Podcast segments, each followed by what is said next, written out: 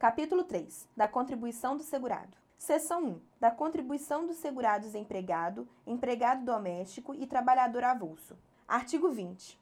A contribuição do empregado, inclusive doméstico, e a do trabalhador avulso é calculada mediante a aplicação da correspondente alíquota sobre o seu salário de contribuição mensal, de forma não cumulativa, observado o disposto no artigo 28, de acordo com a seguinte tabela: Salário de contribuição até R$ 1.399,12, alíquota para fins de recolhimento ao INSS, 8%.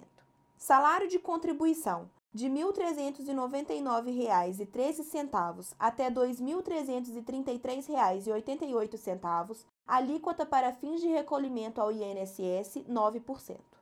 Salário de contribuição de R$ 2.331,89 até R$ 4.663,75, alíquota para fins de recolhimento ao INSS 11%.